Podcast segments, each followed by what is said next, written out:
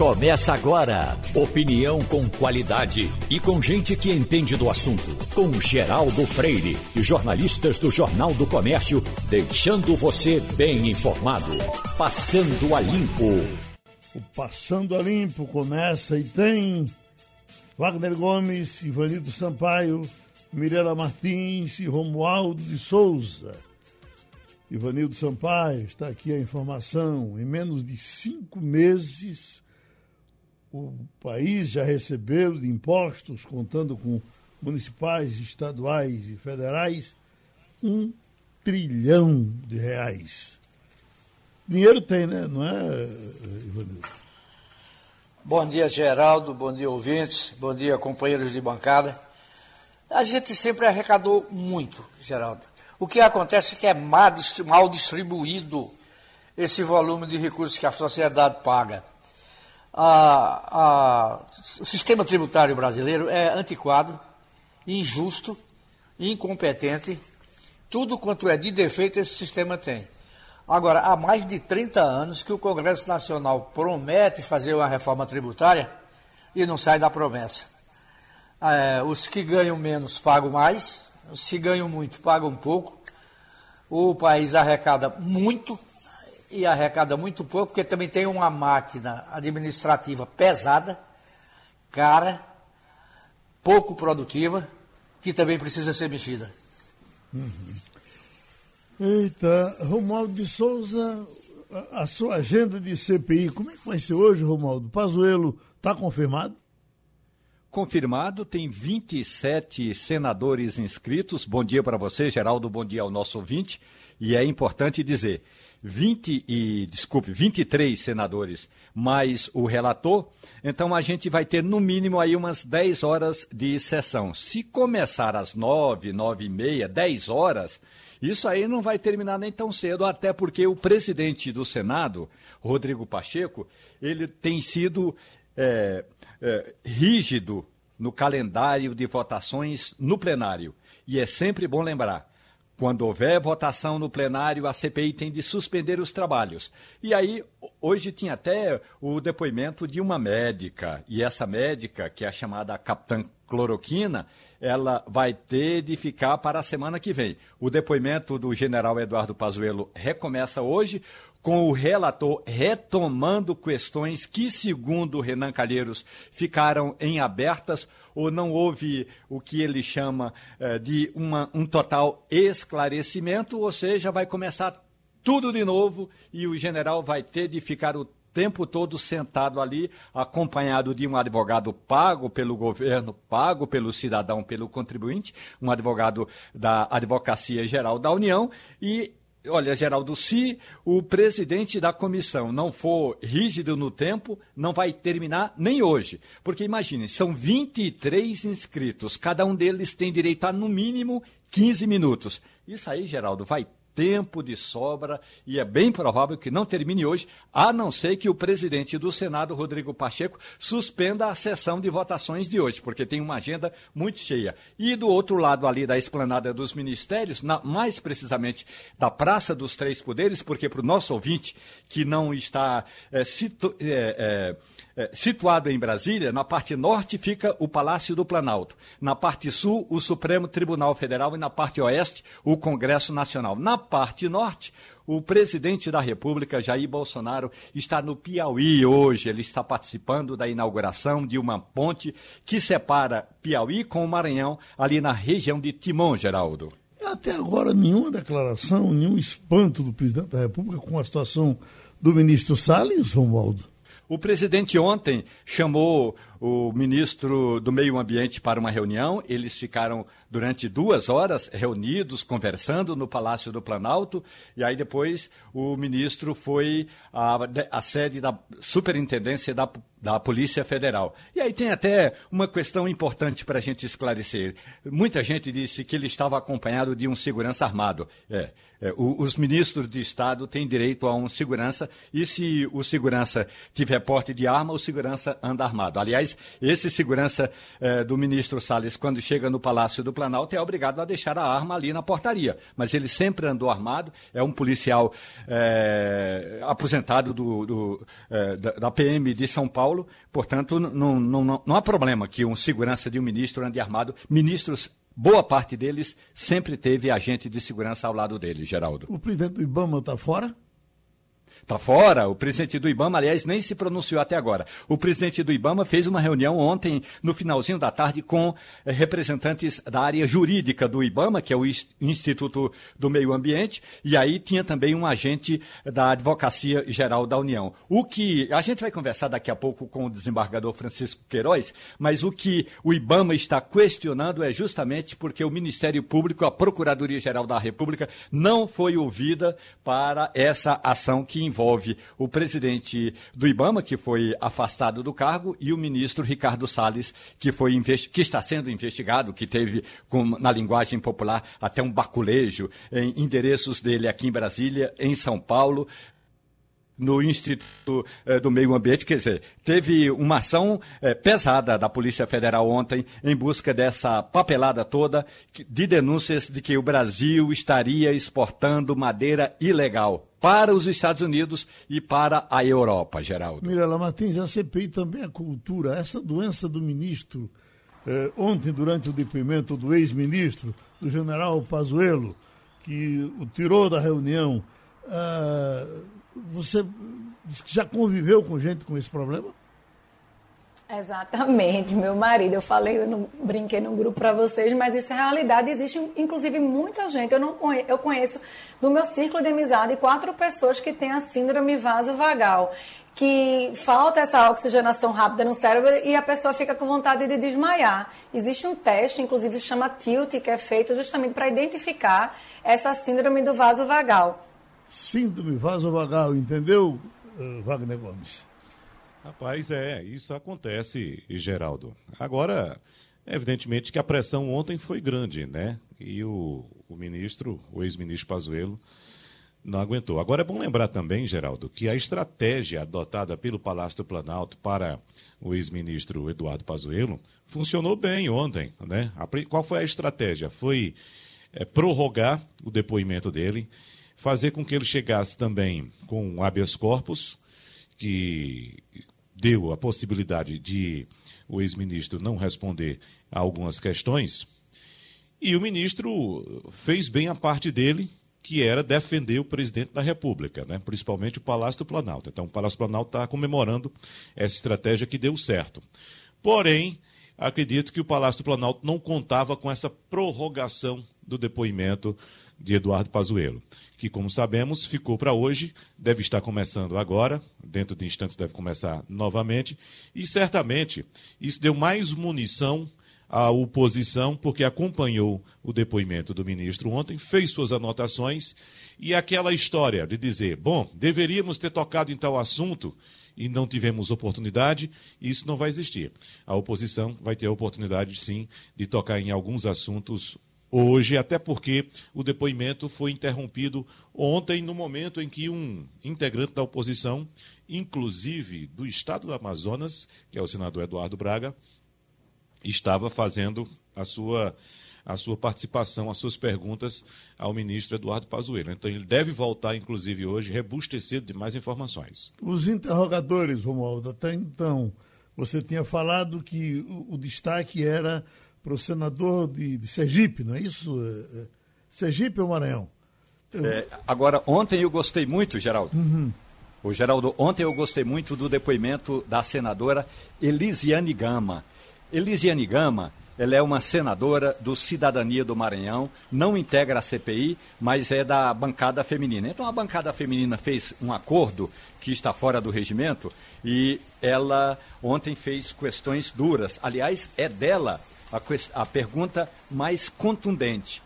É, é, ela pergunta ao general Eduardo Pazuello se o general Eduardo Pazuello é, concorda com as ações do presidente Jair Bolsonaro, e aí, entre essas ações, ela fala de aglomeração, de uso de máscara, as tuitadas do presidente Jair Bolsonaro. Então, é, é, ontem, ontem o dia foi da senadora Elisiane Gama. Eu gosto muito das questões levantadas por Alessandro Vieira. Alessandro uhum. Vieira também é do Cidadania e esse é de Sergipe. Agora, sinceramente, ontem eu gostei muito da forma como Elisiane Gama fez os questionamentos. É bom lembrar, que, não é, Geraldo, que o Alessandro Vieira, Alessandro Vieira, ele é da Polícia Civil, então ele tem assim um jeitão de delegado, ele faz uma, umas perguntas com sujeito, verbo e predicado e algumas pegadinhas. Já a senadora Elisiane Gama ontem foi, como a gente costuma dizer no meio policial, foi na jugular.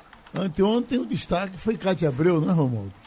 Cátia Abreu já tinha, como a gente costuma dizer é, no dia a dia aqui no Congresso Nacional, algumas, du, eh, algumas é, questões que ela ainda precisa passar a limpo com o ex-ministro das Relações Exteriores. Lembre-se que quando Ernesto Araújo ainda era ministro, ele praticamente foi enxotado do Senado Federal num depoimento e que naquela ocasião o ministro disse que a senadora tem interesse direto na escolha da empresa que vai comandar a implantação do 5G o telefone, a telefonia é, de quinta geração no Brasil. Isso gerou um processo, o, o ex-ministro está respondendo ao processo e agora, no depoimento é, do ex-ministro, a bancada feminina colocou Cátia Abreu como representante das mulheres, das senadoras, e ela atacou o, o ex-ministro, mas não fez nem pergunta exatamente para não dar ao ex-ministro o direito de qualquer resposta. Essa história de bancada feminina é bom a gente é, entender. Os partidos políticos têm senadoras é, integrando a, o Senado Federal, mas nenhum partido colocou uma senadora. Então não tem mulheres senadoras é, entre os 11 titulares e os 7 suplentes. Aí as, a bancada feminina fez um acordo com o presidente Omar Aziz, e aí depois que termina uma parte lá da, dos depoimentos, dos questionamentos, a, uma das senadoras, aí fazem sempre um rodízio, uma das senadoras faz a pergunta. Ontem tocou a Elisiane Gama e no dia do depoimento do ex-ministro das Relações Exteriores foi, claro, justamente a vez da senadora Cátia Abreu. Me chama a atenção essa informação passada pelas autoridades médicas da Prefeitura do Recife de um crescimento de 173% de chikungunya no Recife. Seria o Recife uh, o principal foco, acima de outros municípios do estado. Nós estamos com o professor de reumatologia, Eliezer Ruchansky. Doutor Eliezer, a chikungunya tinha diminuído e está voltando agora? Ou em nenhum momento diminuiu? Bom dia, Geraldo, Bom dia. e a todos que acompanham a mesa. Geraldo, ela realmente havia sido é, bastante reduzida após aquele grande surto em que nós tivemos documentados mais de 300 casos em dois anos. Inclusive foi publicação, você chamou bem atenção, o, o maior número de casos no Brasil foi aqui, em Pernambuco, Recife, capital principalmente, e agora nós estamos tendo a oportunidade de atender novamente nos ambulatórios e na no próprio consultório pacientes novamente com quadros graves de chikungunya e que vão provavelmente um grande percentual se tornar crônica doença. Ou seja, a artrite da chikungunya, ela é uma artrite que pode migrar para uma doença inflamatória crônica como os outros que nós acompanhamos até agora, eu do tenho, primeiro surto. Eu tenho encontrado pessoas, e, e, e me espanta isso, que uh, há quatro anos, uh, por exemplo, tem uma senhora em pesqueira no mercado, que há quatro anos, ela, mais de quatro, ela reclamava da chikungunya porque teve uma epidemia de chikungunya em pesqueira. E todas as vezes que eu passo lá no banquinho dela, ela está toda envergada. É, ainda hoje. É, é, assim com muita gente, doutor Ruchansky? É assim mesmo, Geraldo. O termo chikungunya significa aquele que se inverta. Então, essa doença ela tem essa característica porque ela atinge também a coluna vertebral. Uhum. Então, é uma, uma artropatia, como nós chamamos, uma artropatia, uma doença inflamatória articular e que ela deixa sequelas graves, Geraldo. Uhum. Mirela Martins? Há, há quatro anos uhum. foi o primeiro grande surto onde nós não conhecíamos no Brasil praticamente nada sobre isso. Uhum. Nós estávamos chegando de um congresso internacional onde assistimos uma mesa sobre chikungunya. Casualmente, quando voltamos para Recife, os primeiros casos começaram a aparecer e aí a doença realmente proliferou e agora você chamou bem a atenção, é a Secretaria de Saúde, nós não temos um ambulatório em que não atendamos dois, três casos de chikungunya. Mirela Martins. Bom dia, doutor. A gente saltou de 191 confirmações para 473 nesse período de janeiro a 1 de maio de 2021. A orientação é procurar o serviço de saúde mais próximo para que o caso seja notificado. Do mesmo modo, há uma superlotação na rede por conta da pandemia do coronavírus. Eu faço duas perguntas para o senhor. O que e como proceder nesse caso? E a gente viu como foi rápido essa vacina para o, a, combater a Covid-19. Não existe nenhuma medicação, não existe nenhuma pesquisa para a gente tentar eliminar de vez essa dengue? Não, os estudos existem, certo? Mas não temos, não, não foi disponibilizado nenhuma vacina até o momento. Então, os cuidados que têm que ser redobrados são aqueles com relação a evitar água parada, a mesma coisa que nós conhecemos. O que é que está acontecendo novamente? O, a chuva com sol, água parada e a dificuldade, inclusive, que, que o pessoal tem de entrar na, na casa dos pacientes com medo da Covid-19. Então, é realmente uma situação muito difícil que nós estamos atravessando. E vamos piorar. Uhum. Não existe nenhum tratamento, nenhuma vacina nesse sentido. Wagner Gomes? O doutor Eliezer, e nessa situação que estamos ainda de Covid-19, inclusive Pernambuco batendo recordes atrás de recordes de número de infecções, nas últimas 24 horas batemos mais um recorde de infecções. E a gente sabe que os sintomas da, da chikungunya são até parecidos com da, da Covid-19, né? Febre, dor no corpo, dor nas articulações. Mas aí a população pode até ficar com receio de procurar um serviço de saúde, uh, pensando que alguma coisa pode ser outra e até com medo de se infectar também com Covid-19 dentro do próprio serviço de saúde. Qual a orientação que o senhor dá para essas pessoas? Exatamente o que eu disse, Wagner há uma dificuldade, há um temor grande de você se contaminar com a Covid. Agora, o quadro é diferente, tá certo? O quadro da, da, da, da chikungunya são dores articulares intensas, você começa a apresentar artrite e você não é consumido inicialmente como é com a Covid, com aquele febrão elevado, etc. Quem tem experiência o médico experiente, ele faz o diagnóstico diferencial com alguma facilidade.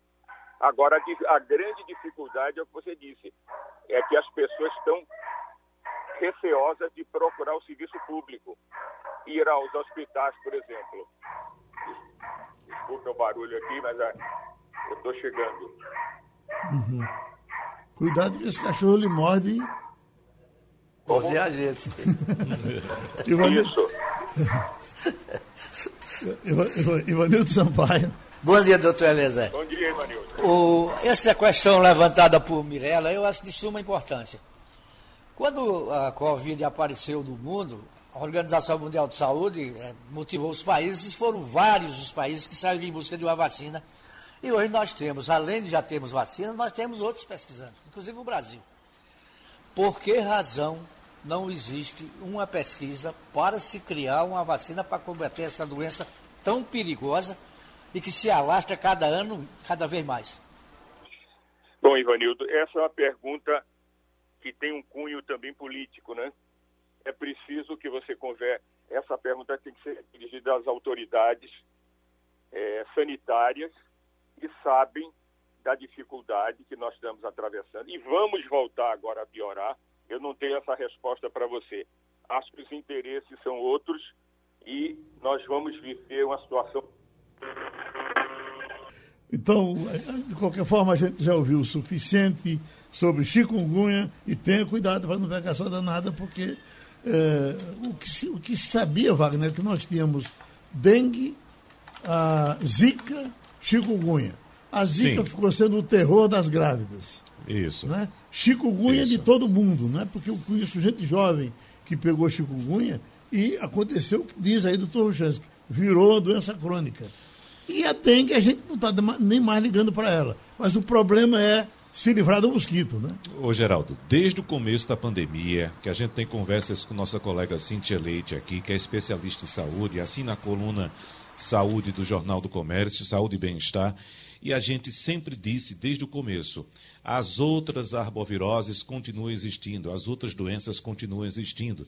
Então, é preciso ter cuidado com as outras doenças também. Até porque, Geraldo, a gente sabe que essas doenças que você citou, todas elas, dengue, zika, chikungunya, todas têm sintomas muito parecidos com o da Covid. Então é preciso manter os cuidados com reservatórios de água, tampar as caixas d'água, não deixar garrafa no quintal, não deixar pneu no quintal, qualquer lugar que junte água, porque você pode ser acometido de uma dessas arboviroses, pensar que é Covid, correr para um posto de saúde, não ter Covid e chegar num ambiente onde tem muita gente com Covid e você acabar ser infectado. Que a gente sabe como é que evita as arboviroses, né? Essas doenças, dengue, chikungunya, zika, tem que combater o mosquito. Então, a gente tem que reforçar esse discurso sempre e o alerta às pessoas de que as outras doenças continuam existindo. Pronto, Antônio Martins, você aí em Portugal e a gente sempre que fala é, Portugal, Martins, você já tocou nisso da outra vez, mas é sempre bom que as pessoas saibam disso. Eu só me lembro dos preços. Do mesmo jeito que a gente pode aí, por exemplo, pegar essa parte aí do, dessa ponte enorme, lá no final tem um, um, um shopping grande com coisas baratas, as feiras públicas baratas, mas os locais de, de Rua do Ouro, aeroporto, eu não me lembro se encontrei alguma coisa mais cara por aí, além do aeroporto de, de Portugal. Ele pergunta: quem voltar agora, retomando a vida normal, recomeçar o turismo para Portugal, vai encontrar uh, uh, as coisas mais caras do que encontrava antes? Bom dia, Geraldo. Bom dia, ouvintes da Rádio Jornal. Veja, é, os preços estão mais ou menos o mesmo, os mesmos, um pouquinho mais baixo. Agora, o problema é o câmbio. Uhum.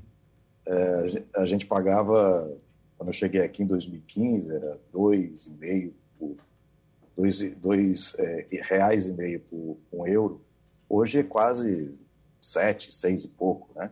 Então, para nós brasileiros, isso e quem recebe obviamente em real e está trazendo dinheiro em real e, e, e convertendo para o euro, tudo fica muito caro. Agora, quando você vai comparar com os outros países da União Europeia, Portugal ainda é um, um país barato, né? A alimentação é barata, a locomoção, de certa forma, é barata, é, estadia também. Agora, é, em alguns pontos muito turísticos, como você falou, Rua do Ouro, a Rua Augusta, por exemplo, né, o aeroporto, você vai encontrar preços mais altos, até mesmo para. porque é, é, é, típico desses locais, né, que recebem muitos turistas, e eu aconselho a não dar uma passada nesses lugares, só para conhecer, enfim, mas na hora de procurar um restaurante, um lugar para tomar um vinho, que saia dessa área, porque a qualidade também não é boa, ela é inversamente proporcional ao preço. Né? Enfim, turismo está retomando agora. Segunda-feira chegaram cerca de 5.500 é, turistas britânicos né, que foram para o Algarve. O, o, aeroporto do Faro, que estava completamente desativado, voltou a, a funcionar. Está né? Tá sendo retomado esse, esse turismo. E lembrando que é muito significativa a chegada do, do, do turista britânico, porque ele representa uma fatia muito importante dessa indústria, né, de, de, consumidores dessa indústria aqui em Portugal. Só para você ter ideia, em 2019 foram 16 milhões de turistas, foi um recorde em Portugal, e desses 16 milhões, 2 milhões eram britânicos. Uh, esta semana, o governo britânico botou uh, eh, 12 países, listou 12 países que poderiam que os, os, britânicos e os escoceses poderiam, ou melhor, os ingleses e os escoceses é, poderiam ir para visitar, e Portugal é um deles, e sai na frente porque Portugal está recebendo turistas. Desses 12 países que estão na lista do, do, do governo uh, uh, britânico, uh, pelo menos sete não estão recebendo turistas nesse momento. E aí Portugal está realmente trazendo esse, esse, recebendo esses turistas e tentando movimentar um pouco uma indústria que é tão importante, uma indústria que aumentou muito nos últimos anos. Foi um aumento significativo de cerca de, de, de 7 bilhões de, de euros movimentado em, 2000, em 2009, para, ou melhor, em 2010, para quase 19 bilhões em 2019, com uma taxa de crescimento de 10% ao ano, a taxa média. Quer dizer, é uma, é uma, é uma uh, indústria muito importante que contribui para quase 10% no PIB aqui de Portugal. Eu estava lendo, Martins, sobre a volta dos navios, eles já estão marcando para setembro eh, eh, grandes cruzeiros. E você falando de Portugal, eu não me lembro de ter pegado navio para parar em Portugal, pegar navio em Portugal para ir para outro canto. Enquanto meus aviões sempre que eu peguei um avião, ele passou em Portugal.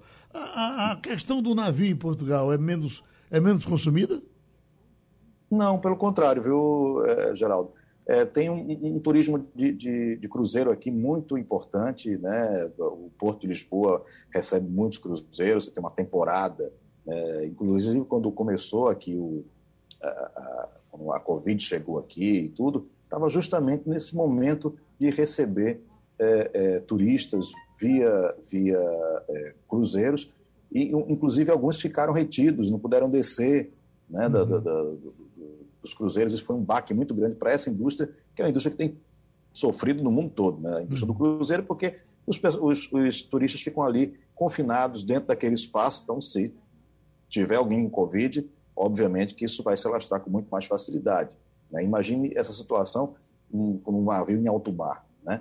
Então, foi uma indústria que, que sofreu muito, além da, da indústria de aviões, né, da indústria aérea, é, mas, ou melhor, de transporte aéreo, né, mas a, a, indústria também na, de navios e cruzeiros né, sofreu bastante, mas aqui em Portugal ela tem uma presença forte. Uhum. Olha, é, é, só destacando a matéria que eu li, ela tratava especialmente dos cuidados que vão ter a partir de agora.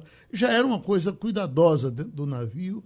Uh, para onde você vai, você tem que lavar a mão. Para entrar no restaurante, lava a mão. Uh, mas diz que agora os cientistas se prepararam, estão, os navios estão, vão voltar da melhor forma para que as pessoas viajem com tranquilidade. Mas Mirela Martins, falando Oi, é, Geraldo. Inclusive, eu particularmente não tenho coragem de entrar no navio nesse momento, não. Mas vamos torcer que a economia se recupere, sobretudo eles, como é, Martins falou, que foi altamente atingido. Mas, Martins, eu queria falar um pouquinho sobre as férias aí portuguesas. É, segundo o World Wording Data, 14% da população portuguesa está vacinada. É um número relativamente acanhado. Há preocupação é, com o período de férias europeias chegando, em que as praias portuguesas lotam, são destino de muitos, sobretudo dos britânicos. Qual é a orientação e há algum planejamento? Bom dia, Mirella. Veja só, é, 14% da população está vacinada com as duas doses, está né? Tá, tá completamente imunizada. Agora, com uma dose já tem 32%. É, é uma, é, eu acho que eu falei isso aqui na semana passada, que eu imaginava que e, o ritmo iria aumentar, né? até porque saiu um pouco dessas a vacinação saiu um pouco desses grupos que estavam mais confinados em lares, nos hospitais, enfim, e começou a atender mais a população e essa população podendo ir até os locais de vacinação. Isso realmente aconteceu. Portugal é, bateu um recorde, né, que era a meta era de vacinar 100 mil pessoas por dia, e no sábado conseguiu é, atingir mais do que isso, 126 mil pessoas foram vacinadas. Então, isso acabou, de alguma maneira, é, mostrando que essa vacinação vai ser mais rápida a partir de agora. Né? Já há uma, uma, uma queda considerável. Né? As pessoas estão chegando com, com essas, que estão chegando aqui, estão chegando sabendo dessa situação, sabendo que, que a, as taxas de transmissão não, não estão tão altas assim, ainda são preocupantes, mas não são tão altas como em outros países, e com uma série de, de, de é, recomendações. Por exemplo, a partir dessa semana, tem a, a, a, o que eles chamam de época de balneário, balnear, que, que, que a época de veraneio mesmo, né? Só começaria no dia 29 de maio, mas desde agora já temos aí algumas, algumas fiscalizações. Né? As pessoas têm que obedecer, por exemplo, se estiver na, na, areia da praia, tem que estar de máscara, tem que ter um metro e meio de distância em relação a outras toalhas. Se tiver barraca ou guarda-sol, pelo menos três metros. Né? E vai ter sempre um, um controle da lotação da praia, com cores verde, ver, amarelo e vermelho. Se tiver acima de 90% de lotação, vai ter vermelho e as pessoas vão ter que sair. Quem não cumprir essas determinações vai estar sujeito a multa de 50 a 100 euros. Então, assim, tem essas, todas essas medidas para fazer com que esse, esse verão consiga realmente funcionar, não precise fechar novamente e que as pessoas possam se divertir, porque ninguém está aguentando mais também tanta, tanto confinamento, né? E esse é o momento do ano em que as pessoas realmente gostam de ficar do lado de fora, o sol fica até 10 horas da noite praticamente, e o comércio, principalmente o turismo, os restaurantes precisam faturar. Wagner Gomes. Oi, Martins. Vamos lembrar também que a União Europeia é, resolveu, é, acordou, na verdade, critérios para a reabertura das fronteiras, né? aprovando uma proposta, inclusive da presidência portuguesa, que prevê um livre trânsito para viajantes já vacinados contra a Covid-19. Como é que fica a situação nossa, dos brasileiros hein, que tomaram a vacina da, a, do Butantan, a Butanvac, e ainda não tem essa, essa autorização por parte da OMS, hein, Martins? Veja, bom dia, Wagner. É, o texto foi, foi adiantado pelo, pelo Jornal Público, o texto desse acordo, mas está sendo lançado agora, está né? Tá sendo divulgado agora e não tem muitos detalhes ainda. O que se sabe, por exemplo, é que vai ter esse livre trânsito para viajantes já vacinados né, contra a Covid-19. Aqui, e que pode haver um, um, um, um freio aí de arrumação caso a, aquele, aquele, naquele país exista, o país de origem daquela pessoa, e, é, tenha algum tipo de, de, de aumento brusco de, de casos. Então, eles podem também chegar e dizer: não, essa fronteira vai ser fechada, nós vamos fechar nossa fronteira para este país. Né? É, além disso, o, o, o, o governo aqui, do, do, especificamente de Portugal, tem colocado a polícia e o CEF. O CEF é o Serviço de Estrangeiros e Fronteiras, que faz esse papel da Polícia Federal em relação às fronteiras. Né? É, é uma, uma polícia específica para isso. Então, o cidadão que tiver, ou melhor, o turista que estiver viajando por dentro da, da União Europeia, né, estiver fazendo um, um, turismo interno, ou que tenha chegado do Brasil, mas tenha entrado, por exemplo, pela França e vai chegar de Portugal via França, ele vai ser fiscalizado por amostragem pela polícia.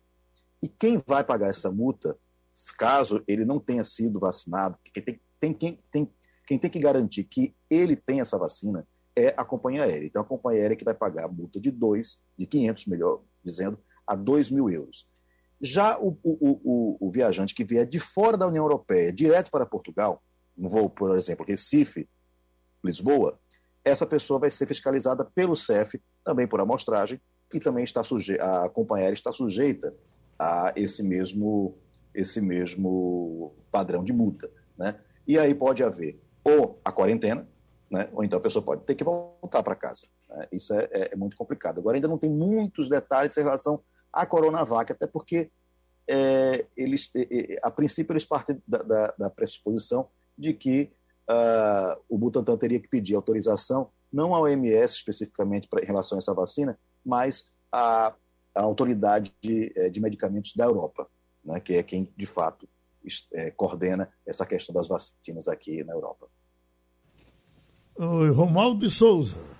Antônio Martins, bom dia para você. Aliás, muito boa tarde. Ontem eu estava acompanhando um debate do Parlamento Europeu que estava falando justamente sobre a questão de, eh, de madeiras ilegais do Brasil chegando à Europa. E aí um parlamentar representante da França, estava falando sobre a necessidade, Martins, da Europa ter uma linguagem própria, única, a respeito eh, do que vale exatamente para você entrar na Europa. Um cartão de vacina E aí, qual seria essa vacina? Ou um, um, cartão internacional, alguma coisa nesse sentido. Aí, Portugal, a gente sabe né, que é, é essa, é, essa porta de entrada de boa parte dos brasileiros na Europa. É, eu diria assim, Martins, será que Portugal pode ser mesmo esse país que pode impulsionar a Europa a ter um cartão próprio um cartão de vacina próprio, que é você preenche os dados e aí é como se fosse um, um, cartão internacional. Onde você chegar, passa lá um código de barra, lê o código de barra do cartão internacional e diz: esse aqui está vacinado e pode entrar tranquilamente, porque a gente sabe, né? Um país como é, Portugal, a importância do, do turismo tem de ter uma regra, digamos assim, mais clara para a gente saber. Eu, tô, eu estou vacinado no Brasil, recebi as duas vacinas, estou imunizado e quero entrar em Portugal. Veja, é, essa, essa, essa fiscalização de quem se vacinou, né, a princípio, ela, va, ela vale para quem tomou a vacina que foi recomendada, ou melhor, né, é uma das vacinas que foi aprovada. Então, por exemplo, quem tomou a vacina da Pfizer, né? Quem tomou a vacina da Janssen, né?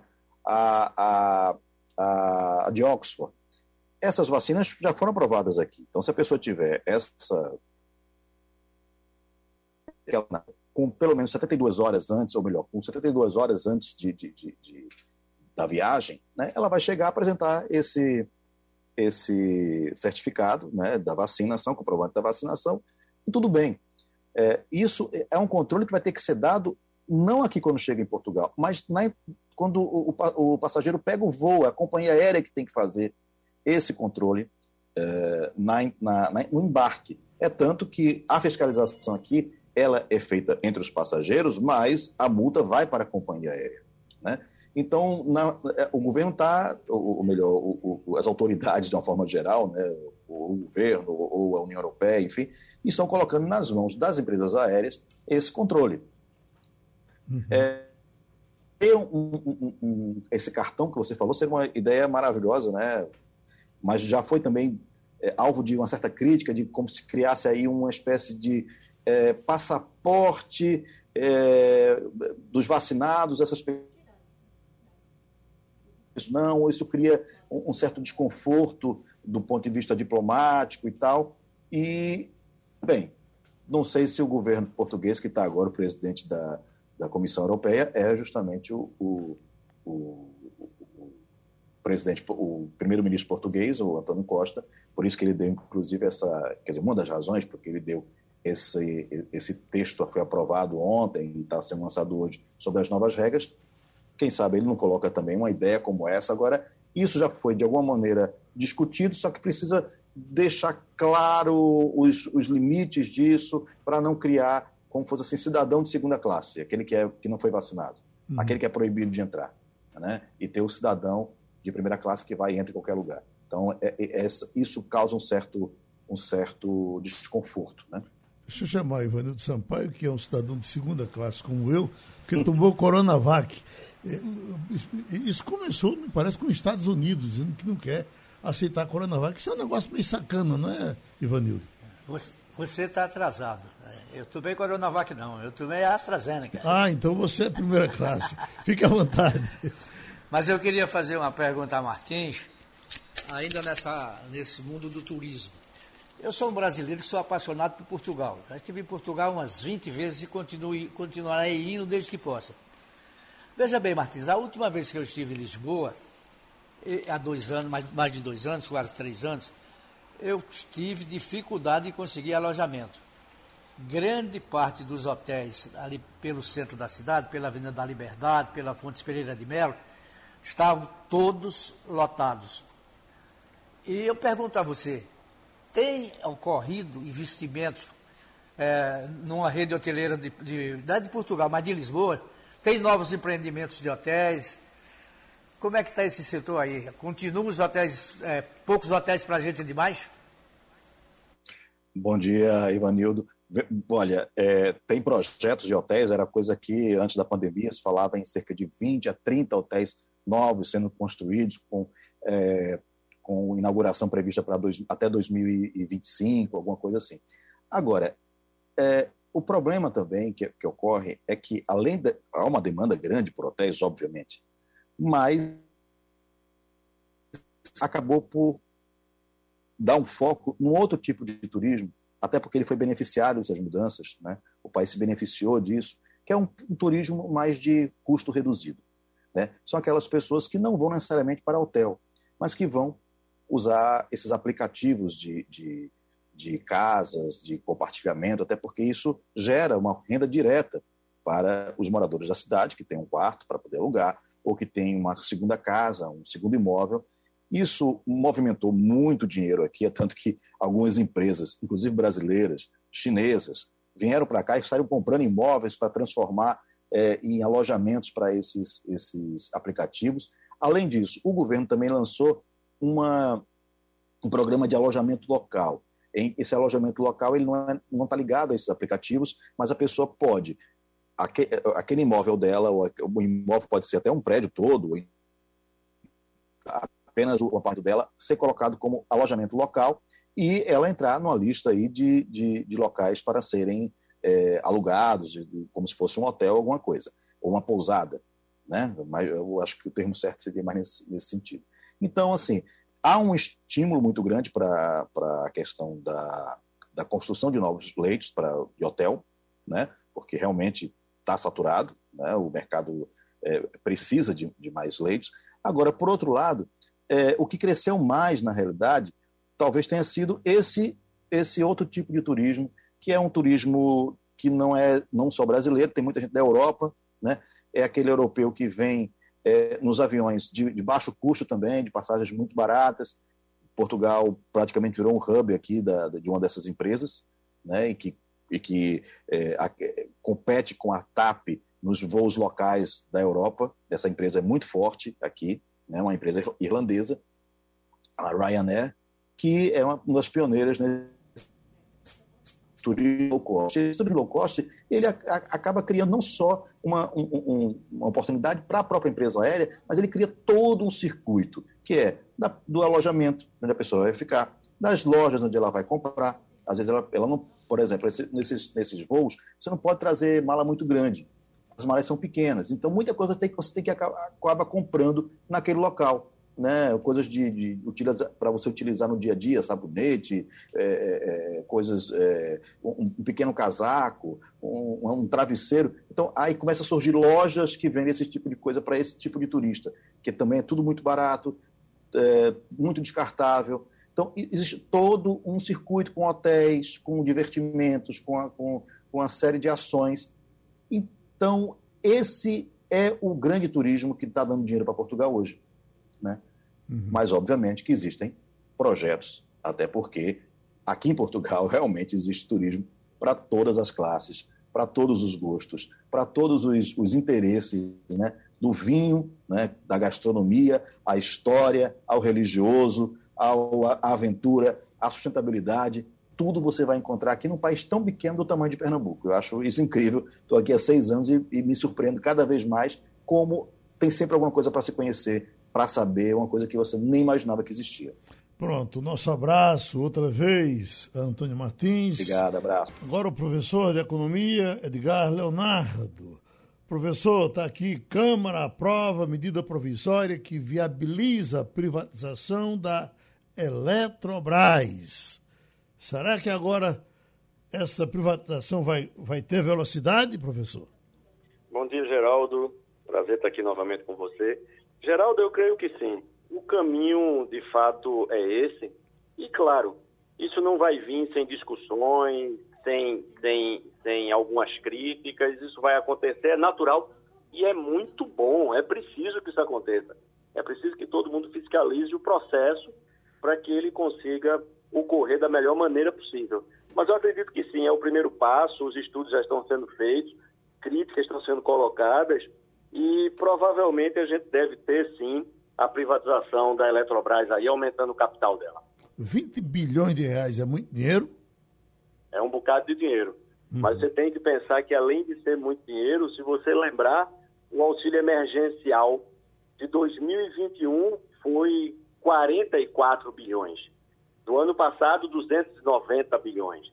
Então, a princípio, a gente sabe que é sim bastante dinheiro, mas dentro desse contexto ainda é um volume menos significativo. Romualdo?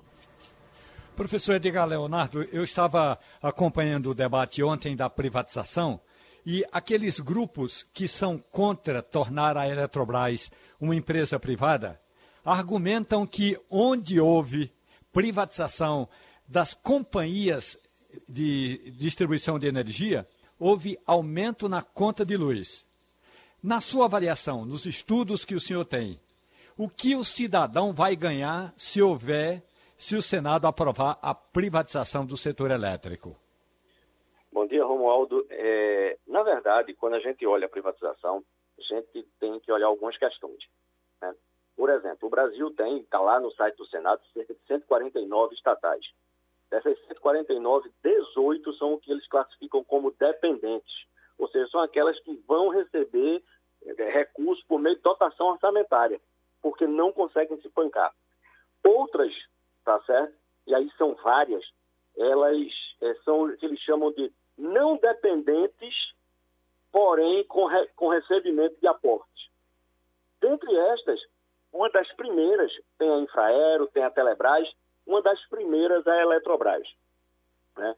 Você, dentro da listagem da, das empresas estatais, você tem algumas que, pelo contrário, pagam dividendos à União.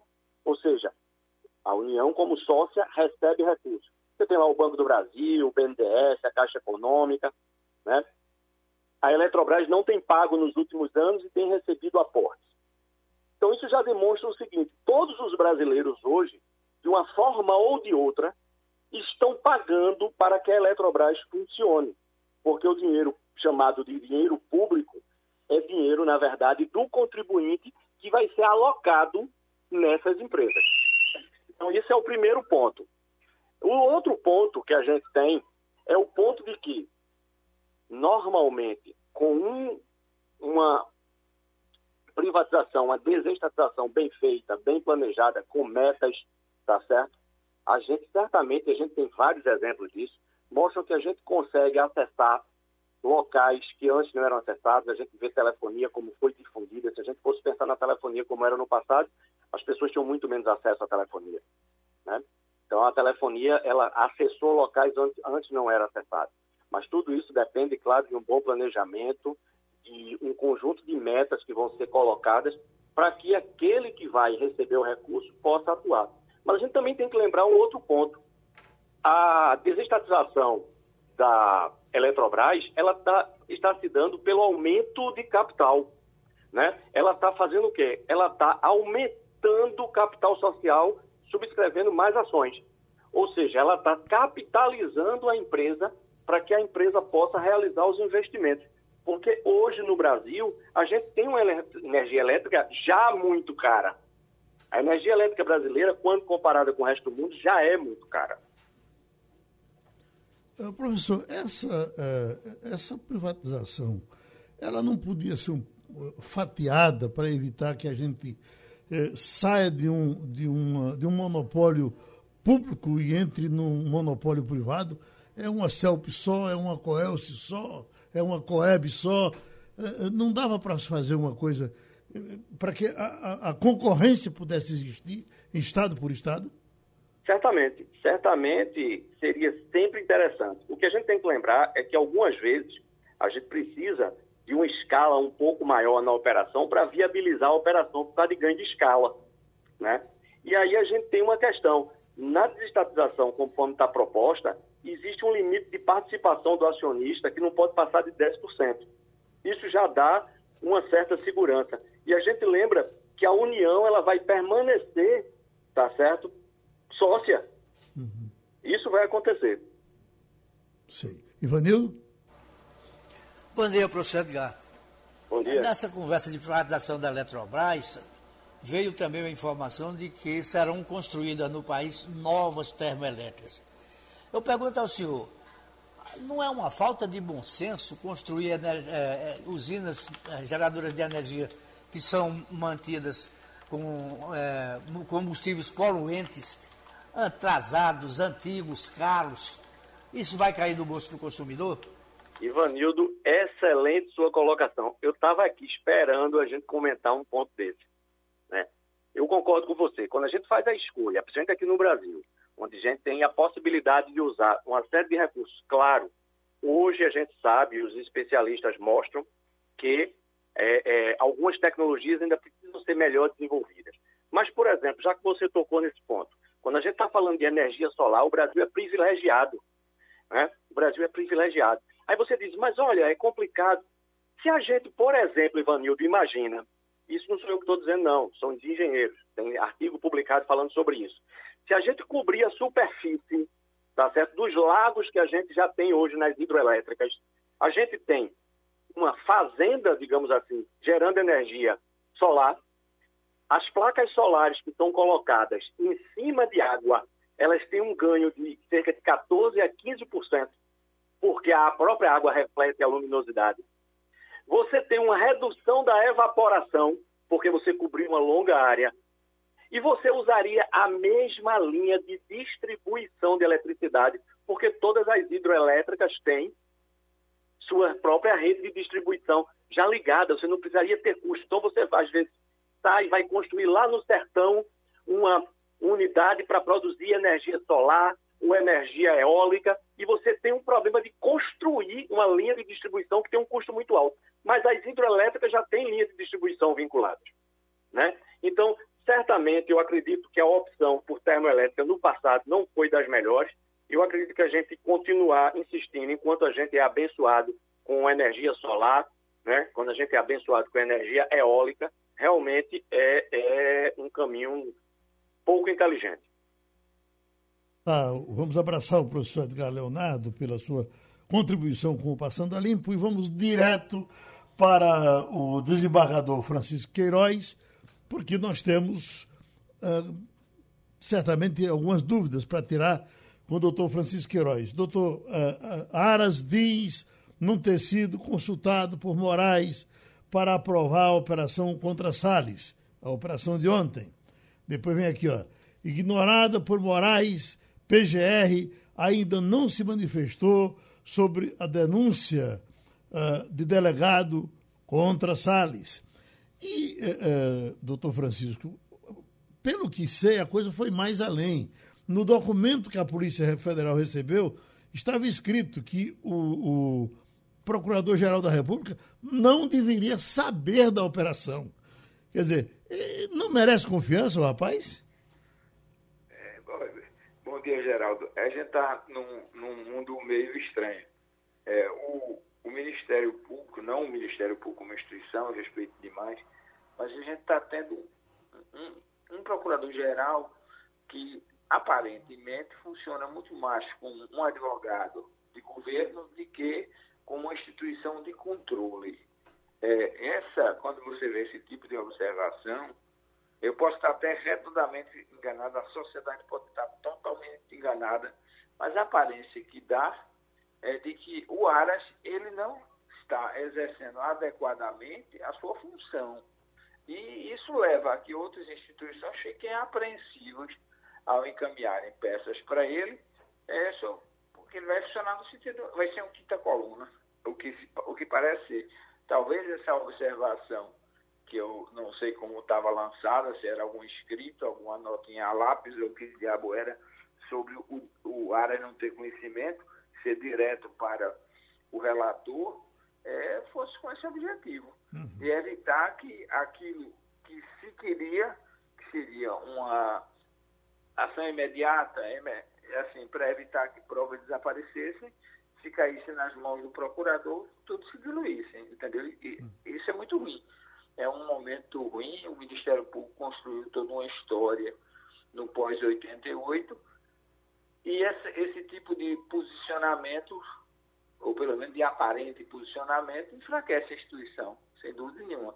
Eu penso que, independente de qualquer coisa, não estou atribuindo a condição de desonesto, ou seja lá do que for, do procurador-geral, mas a postura que ele tem é, é, é, é ruim para a instituição. Ele não tem o perfil que deveria ter um procurador-geral, deveria ser alguém isento, alguém e deveríamos ter então uma regra que quem fosse procurador-geral teriam uma quarentena para pleitear qualquer outro cargo. Porque imagine que se supõe, que o procurador-geral sonhasse ser ministro do Supremo Tribunal Federal. E em sendo presidente da República, a pessoa que indica esse procurador sonhador em ser ministro do Supremo Tribunal Federal teria um pé no freio em relação a qualquer medida de controle de governo. Seria complicado. E se você somar isso a um governo que, é, hipoteticamente, tem posturas é, merecedoras de controle, a situação fica mais difícil ainda, né? Uhum. Oi, Wagner? Doutor Francisco Heróis, isso que o senhor está dizendo faz muito sentido, porque a gente é, é, sabe, Geraldo inclusive trouxe a informação, que a Procuradoria da República não se manifestou na notícia crime encaminhada há um mês ao Supremo Tribunal Federal pelo delegado Alexandre Saraiva. E nessa atitude agora, o, me parece, ou fica bem claro, que o ministro Alexandre de Moraes, que é o relator do inquérito sobre irregularidades nas exportações de madeira, não pediu manifestação da Procuradoria-Geral da República, talvez por saber dessa leniência. E a gente está tocando num caso específico, doutor Francisco Queiroz. Se a gente for fazer aqui uma análise de outros casos que envolvem governo, a Procuradoria-Geral da República sempre faz corpo mole em relação a esses assuntos. Voltando, digamos assim, informalmente, ao tempo da Constituição anterior, onde o procurador da República era cargo de confiança do presidente e por isso não tinha autonomia. Antes de 88, o Procurador-Geral da República era um cargo de livre nomeação e exoneração do presidente. Hoje não é, mas não, não pode ser também um cargo de livre, é, digamos assim, instrumento para as conveniências de governo. Sobretudo porque deu-se ao Ministério Público, com a Constituição de 88, um poder que antes ele não tinha. Então, imagine um poder tão forte nas mãos de alguém que estaria lá, em tese, para fazer com que esse poder não fosse exercido. É uma situação muito, muito incômoda. Eu, mas eu tenho, a impressão que eu tenho, sem uma, é, digamos, adjetivação sobre presidente, que a gente tem, tem uma situação muito complicada. É, de um lado, o executivo tenta seduzir segmentos que são passíveis de sedução do Congresso, enfraquece o Congresso, do outro lado, consegue que a cabeça do Ministério Público seja leniente, como disse, ou conivente, se quiser ser mais duro, com sua postura, isso é, é, vai enfraquecendo é, os limites que um executivo exacerbado tem que ter. Esse é o problema. Romualdo de Souza. Doutor Francisco Queiroz, se a lista tríplice sido respeitada, no mínimo, Augusto Aras não seria o Procurador-Geral da República. O senhor acredita que, de fato, a lista tríplice é a peneira necessária para a gente ter um procurador, de fato, como deve ser o PGR? É, eu acho que nós deveríamos incorporar na Constituição, é porque a grande questão é que essa lista tríplice, quem quiser que o critique, mas é, no governo Lula e Dilma, eles tiveram muita atenção em respeitar os nomes que a categoria indicava. Não houve nomeação, salvo algum engano, eu penso que não há nenhum, é, de pessoas fora da lista tríplice nesse, nesses períodos de Dilma e Lula. É, eu penso que a lista tríplice deveria ser, deveria ser, deveria ser constitucionalizada, porque aí evitaria qualquer problema. Porque, em tese, o presidente não. A lista tríplice é uma, é uma informalidade é, a, a, os entes de classe fazem uma lista, eu posso seguir ou não, porque a Constituição não me manda. Então, ele não fere a Constituição, ele fere apenas uma tradição. É, então, agora eu penso que essa tradição devia ser constitucionalizada. Eu acho que o grande lobby da categoria do Ministério Público e da sociedade em geral, OAB, etc., deveria ser, se unir para pressionar o Congresso Nacional para que a lista tríplice tivesse na Constituição. Não tem a menor dúvida. Seria um limitador de, desse poder exagerado do presidente da República. O nosso agradecimento ao desembargador Francisco Queiroz. O nosso tempo foi vencido. Terminou Passando a Limpo. Você ouviu opinião com qualidade e com gente que entende do assunto. Passando a Limpo.